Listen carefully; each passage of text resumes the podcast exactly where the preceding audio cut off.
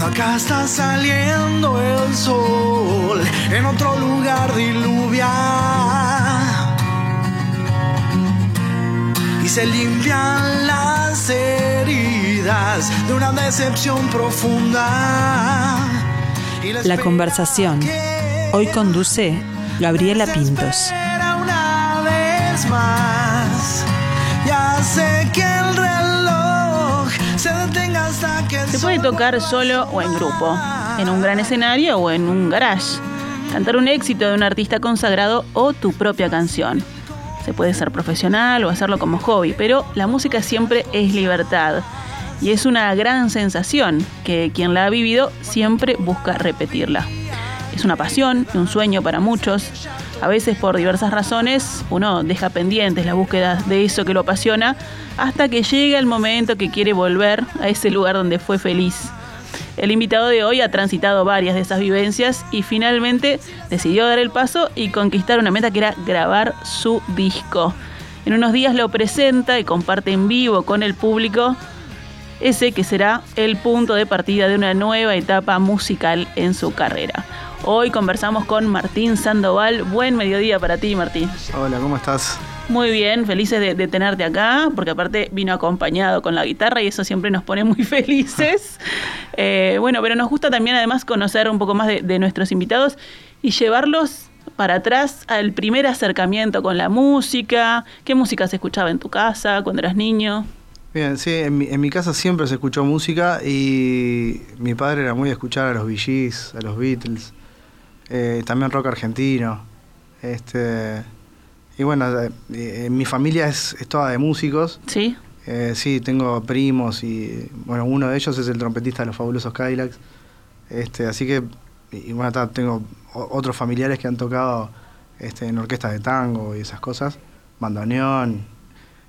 Así que bueno, es, una familia que, que siempre tuvo la música muy cercana. Está. Y sonidos, influencias bien variadas, veo también, ¿no? De todo, sí. Eso está bueno para, para ir este, creciendo cuando uno, cuando uno es pequeño, recibir todos, todos esos este, estímulos musicales que cuando uno elige escuchar a veces cambian. Por ejemplo, ¿a vos qué te gustaba escuchar? Ya cuando tenía cerca de 10, 11 años, ya escuchaba rock. Eh, en aquella época se escuchaban muchas bandas, muchas bandas como del estilo de Europe, por ejemplo. Sí. Entonces, eh, ya estaba cercano al metal también, ¿no? Este, esas bandas glam que había en aquel momento, Bon Jovi, eh, bueno, después ya más de grande eh, me pasé de repente a Aerosmith o Guns N' Roses. Ahí está, con unos bozarrones impresionantes, Tremendo. ¿no? Siempre me gustaron las voces masculinas y, y- y agudas y rotas. Ahí ¿no? está. Bueno, ahí, ahí venía un sonido bien le- elegido por ahí el camino.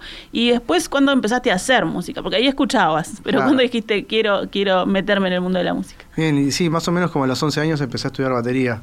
Eh, yo antes lo que hacía era me armaba baterías este, con, con lo que encontraba, con baldes, con ollas, con lo que sea. Eras como la tazónica ahí. Claro, exacto.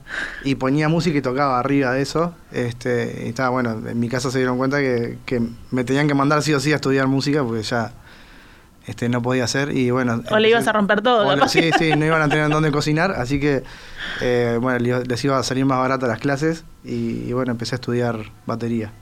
Ahí está. ¿Y cómo llegamos hasta el momento de, de componer, de, guitar la- de tocar la, la guitarra, de cambiar, ¿no? Porque el batero es un mundo aparte, más allá de que es parte fundamental de la música. Sí, exacto. Sí, si bien es la base de, Sí. de- de la música, junto con el bajo, pero a la hora de componer como que tiene un rol bastante pasivo. Sí.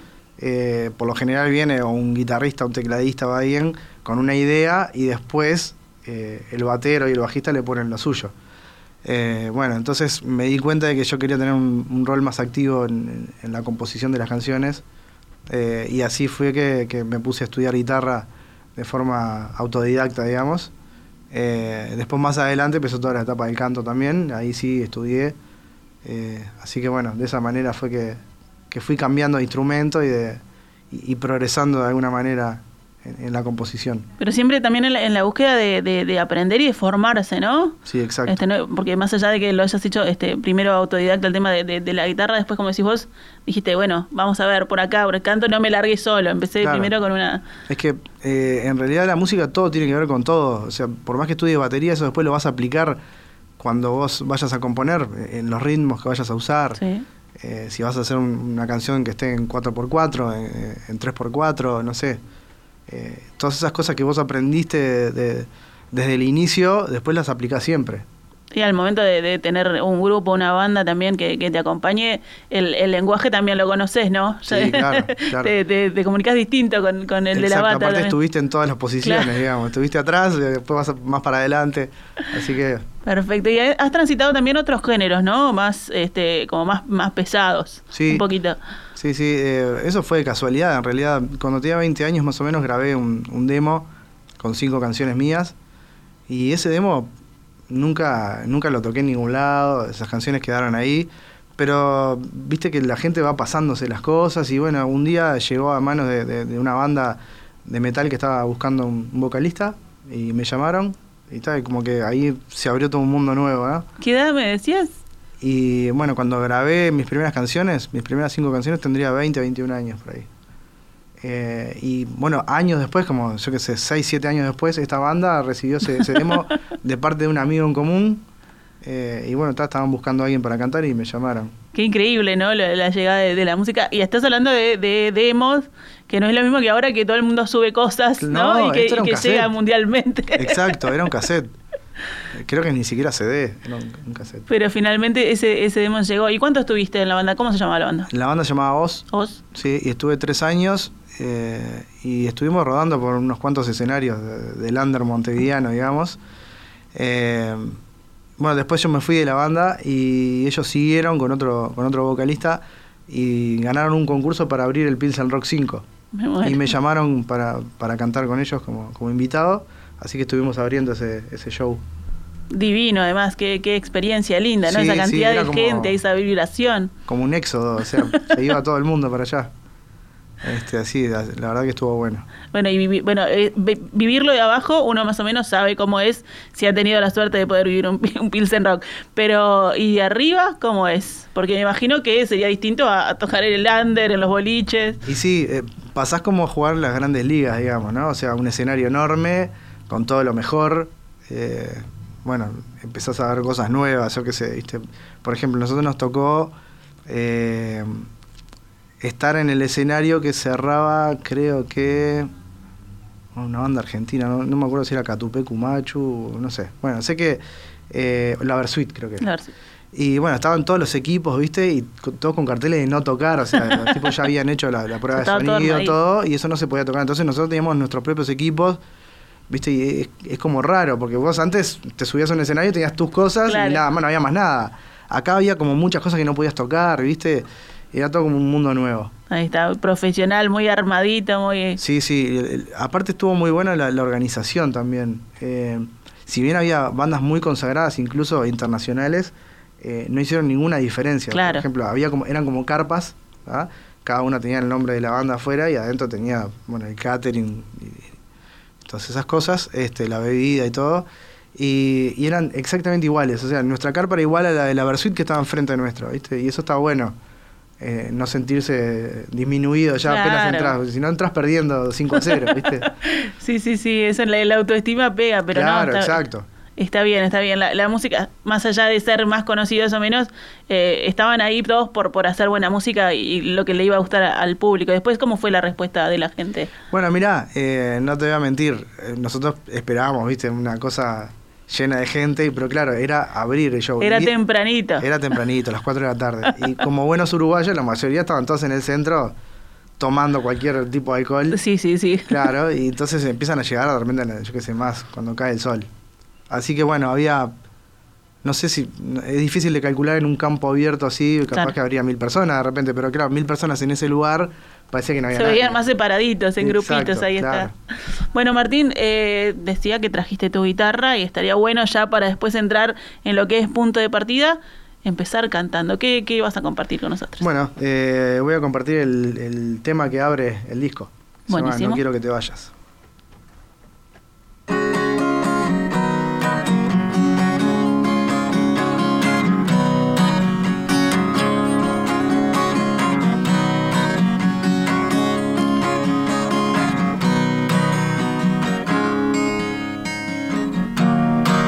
Descubrí verte llegar fue como volver a empezar y escribir una página más.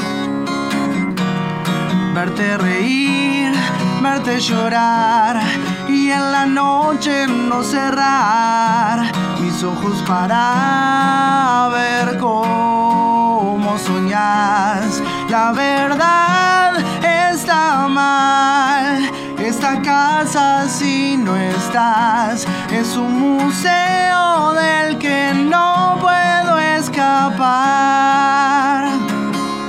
No quiero que te vayas todavía, quédate a mi lado un poco más. Tu piel será mi abrigo esta noche si vos me dejas.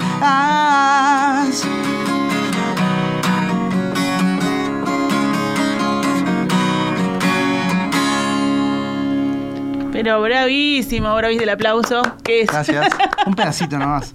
Ahí está, ahí está, para, para conocer, para dejarlos con las ganas de escuchar más. Sí, para, que- para que vayan al Sodre. Y que vayan el, el 29. Bueno, llegamos a, a punto de partida. Yo comentaba en la presentación de que, eh, bueno, después de, de- de todos esos toques y esas movidas, como que te alejaste un poquito de la música y después dijiste, no, esto es lo que me hace, lo que me hace bien, lo que quiero hacer, ¿no? Exacto. Y volviste. Sí, después de, de- de esa fecha en el Pilsen Rock, eh, dejé, digamos, la música, me dediqué a trabajar mucho. En un momento llegué a tener como tres o cuatro trabajos. Eh, y claro, no te da el tiempo para todo. No, claro. Pero seguí componiendo. Eh, viste, en, en algún ratito libre que tenía, o yo soy mucho de ir tarareando por la calle, viste, medio loco, me ves por la calle y no te saludo, de repente no es asqueroso, sino que de repente estoy pensando en una colgado melodía o algo, ni miro a dónde voy, un día me voy a caer en un pozo. este, y bueno, en el auto he compuesto canciones, viste, después llego a mi casa y las anoto, anoto lo que, o lo grabo en el celular, Ahí va. la melodía, después saco los acordes y eso. Este, entonces, bueno, seguí componiendo todo ese tiempo. Y, y bueno, llegó un momento que dije, "Da, no, no puede ser que esté trabajando todo el tiempo y no haga otra cosa que eso. Y empecé a cumplir todos los pendientes que tenía. La fotografía era uno, la música era otro. Hice las dos cosas por suerte, empecé a dejar trabajos para tener un poco más de tiempo. Eh, y bueno, eh, llegó un momento en que tenía 11 canciones.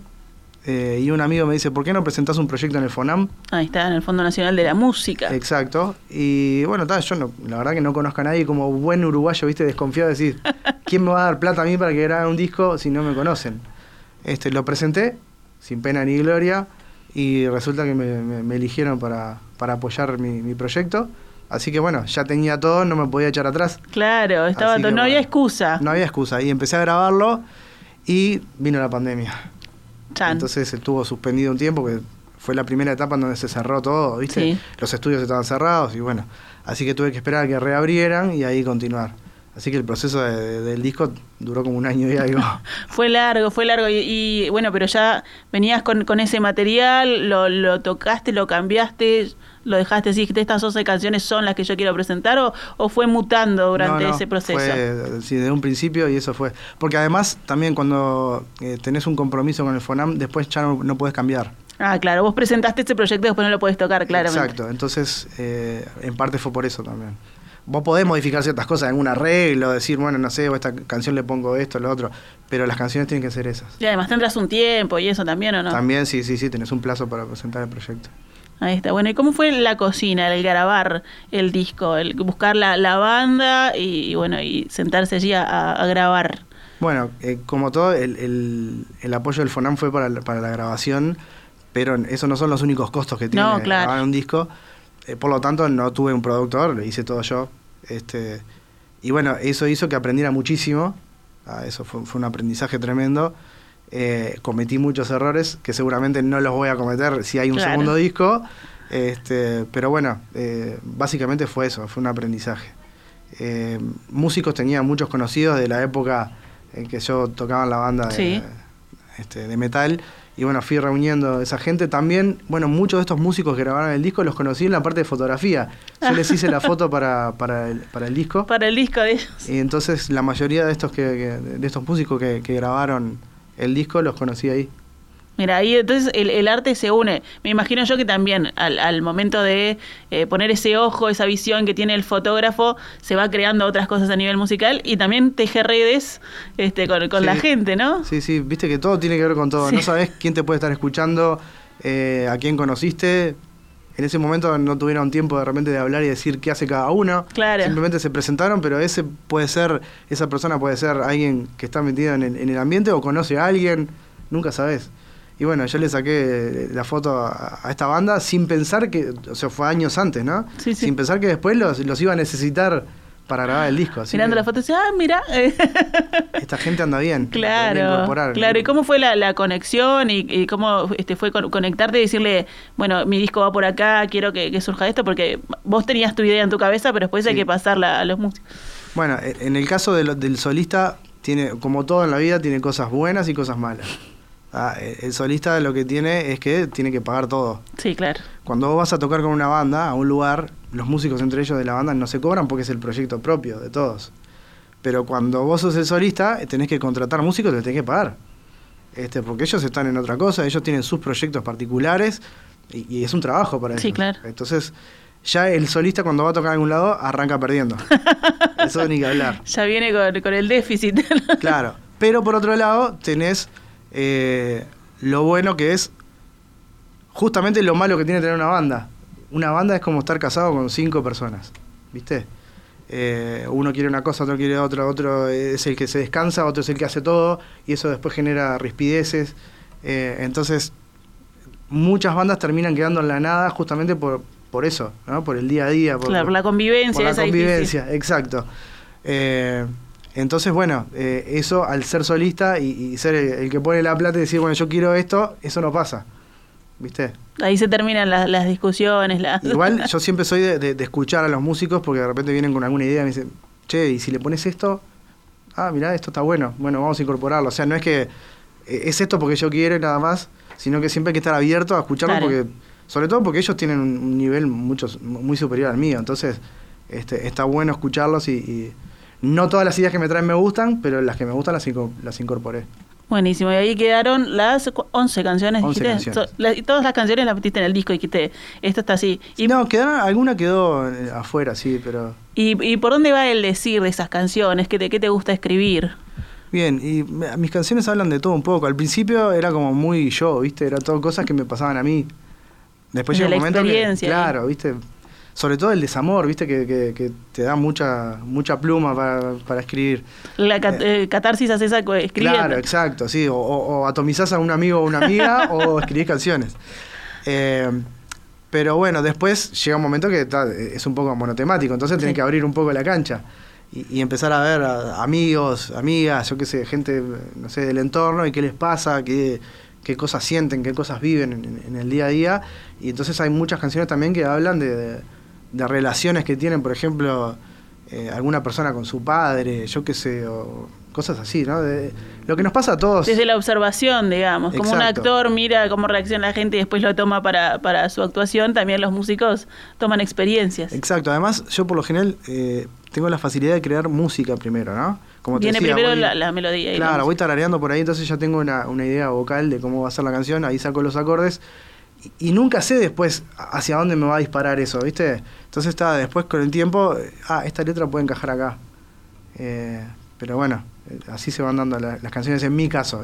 Hay otras personas que tienen otros métodos de repente. Claro, el proceso creativo tuyo es así, ¿no? De- de- de que baja y la usa en cualquier lugar. Hay gente que dice, me voy a sentar hoy en estas cuatro horas, voy a dedicarme a escribir, por ahí no va. No, lo he hecho también, ¿no? Eh, pero me ha pasado de estar toda una madrugada, decir, tengo que terminar esta canción porque no puede ser, hace dos años que la tengo, es una vergüenza, y estar toda una madrugada y no, no, no sale una línea, nada. Y de repente otro día, no sé, estás en el auto y te sale toda una canción. Ahí está. Entonces es, es raro, eso no, no, no hay una formulita, ¿viste? Bueno, y ahora estamos preparando el, el toque, que es defender en vivo lo que grabaron, que además eh, lo decimos, ya lo pueden disfrutar en las plataformas digitales, Sí. el disco, punto de partida, lo buscan allí y en, en- y en las redes también de, de Martín, pero ahora había que empezar a armar el toque, ¿y eso Sí. cómo fue? También lo mismo, eh, con el presupuesto de, de- de alguien que recién empieza, este, tuve que hacer todo yo también. Y, La autogestión y, el- y Es el tremendo. movimiento acá en Uruguay es algo que, que se repite sí, música a música. claro, sí. Pero en todos los niveles, viste que vas y, eh, no sé, ves a alguien que es el contador y también es el que te atiende el teléfono y es el que hace todo, porque Sí. si no, no dan los números. Esa es la verdad. Eh, y bueno, me metí eh, otro mundo nuevo, ¿sí? mil millones de trámites eh, y, y plata para todo, ¿no? Timbre acá, eh, pagar esto acá, esto otro allá, eh, sello de esto, no sé, mil cosas. Todo, todo la burocracia para llegar a tener la- un- Sí, una sala y poder Totalmente. concretar una Después fecha. toda la parte de coordinación. eh, me pasó lo mismo con los videoclips que hice. Eh, yo soy muy como soñador, ¿viste? Y a veces no me doy cuenta de que, de que la realidad es otra cosa. Y entonces termino haciendo después un monstruo. El videoclip de No quiero que te vayas, esta canción Sí. que canté. Arranqué haciendo, bueno, hacemos una toma acá. Pensé que eran dos días de filmación, terminaron siendo diez, con cinco o seis locaciones diferentes. Terminamos yendo, alquilando un descapotable y yendo a, a- a Punta Ballena. Una locura fue. ¿Viste? Y Fue bueno, creciendo y creciendo la idea. Exacto, y con esto fue lo mismo. Eh, y bueno, y si ponemos te- la última canción del disco, que va a estar más o menos, voy a spoilear un poquito, va a estar en la mitad del show, eh, tiene un solo de flamenco. Qué divino. ¿ah? Y bueno, dije, ¿y por qué no contratar un guitarrista de flamenco? Bueno, eh, contraté el mejor guitarrista de flamenco del Uruguay, Gonzalo Franco, va a estar entonces tocando esa canción y además va a ser después una intervención de flamenco él solo. Así yo me voy a descansar un poquitito y a cambiar. Buenísimo. Este, y bueno, y, va y- y también va a haber bailarines de flamenco, entonces eh, no es solo rock y nada más, sino que hay, hay otras cosas, ¿viste? Y, y todo eso hay que coordinarlo, los ensayos, eh, buscarles un lugar para que ensayen, no sé, mil cosas. Tener en cuenta la comida para la gente, eh, iluminador, eh, sonidista. Esto se va a grabar, además... este, ¿Va a quedar documentado? Va a quedar documentado, se va a filmar con 6, 7 cámaras. Entonces está toda esa coordinación también, la parte técnica, dónde van las cámaras, no sé, mil millones de cosas. Si yo te cuento todo lo que hice en un mes para acá, te cansás de solo escucharme. Ahí está, bueno. Así que cuando lo, cuando lo vas a hacer, Martín, dijiste, tengo un pendiente para hacerlo, pero ahora lo haces a lo grande, ¿no? Sí, exacto. De hecho, mucha gente me decía, ¿por qué no, no vas a tocar algún bolichito y eso para que la gente te vaya escuchando? Pero yo quería quemar todas las naves acá. ¿Viste? Porque hay mucha gente que te dice, "Va, si ya te fui a escuchar allá, después, Después no vengo". voy. Entonces yo quería quemar todas las naves en este show. Y después sí, bueno, después vemos dónde tocamos. Ahí está. Hablabas de, de los videos, de, eh, no quiero que te vayas, que, que decías, bueno, ahí fue impresionante el- los 10 días de grabación. Tiene muchas locaciones muy lindas para que lo vayan a ver a, a YouTube. Está muy bueno. Hay una que es cerquita acá, ¿no? En el Palacio Salvo. el Palacio la escalera Salvo. esa que es inconfundible. Sí, además está el, eh, justo el estudio ahí donde grabé el, el disco. Eh, Es, la escalera está en el mismo piso. Ahí en el- eh, bueno, pero después sí, como te decía, eh, grabamos en, en Punta Ballena, entonces también ahí había trámites con la Intendencia eh, de Maldonado. Eh, bueno, después estuvimos en el, en el Palacio Chiarino, que queda acá en, Sí.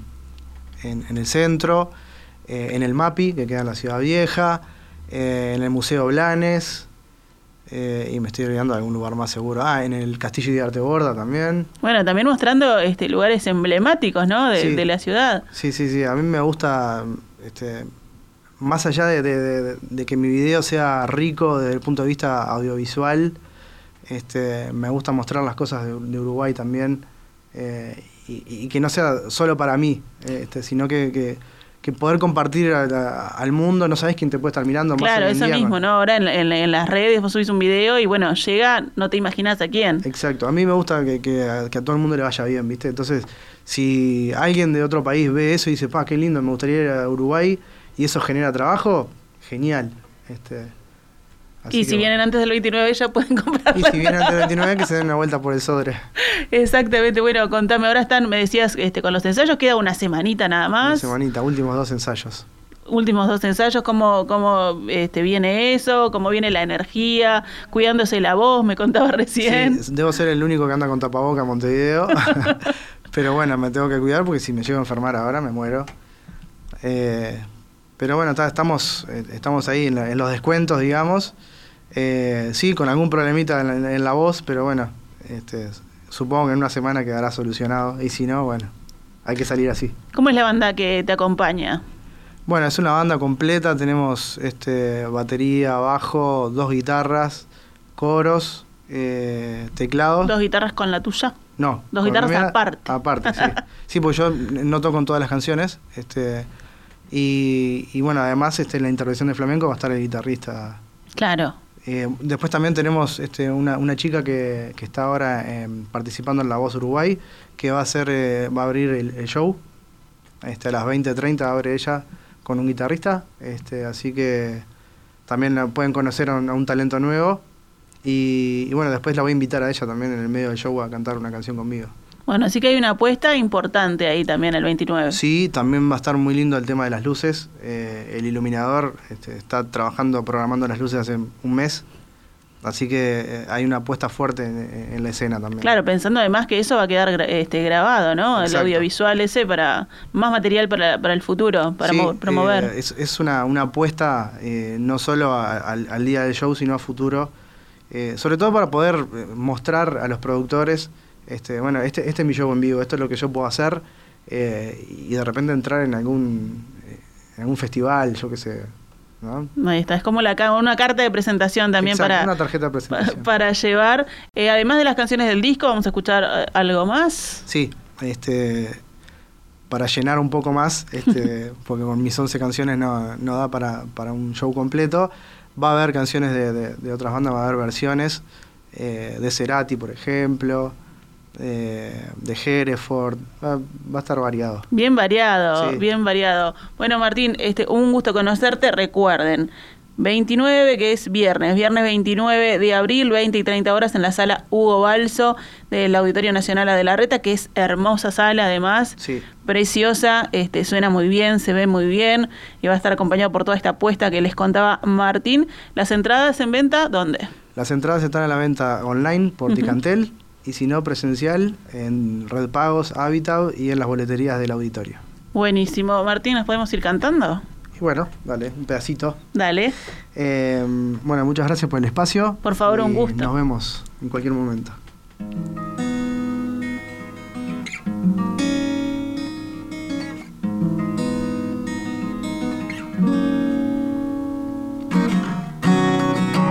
No mirar atrás es apostar a otra oportunidad. ¿De qué vale llorar por lo que fue, por lo que nunca será? Cada paso que se da no es por casualidad algo nos quiere enseñar no tomar caminos que no van a ningún lugar y así poder pensar. Entonces al final no lo hice tan mal.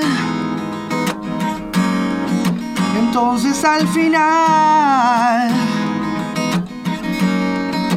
no lo hice tan mal.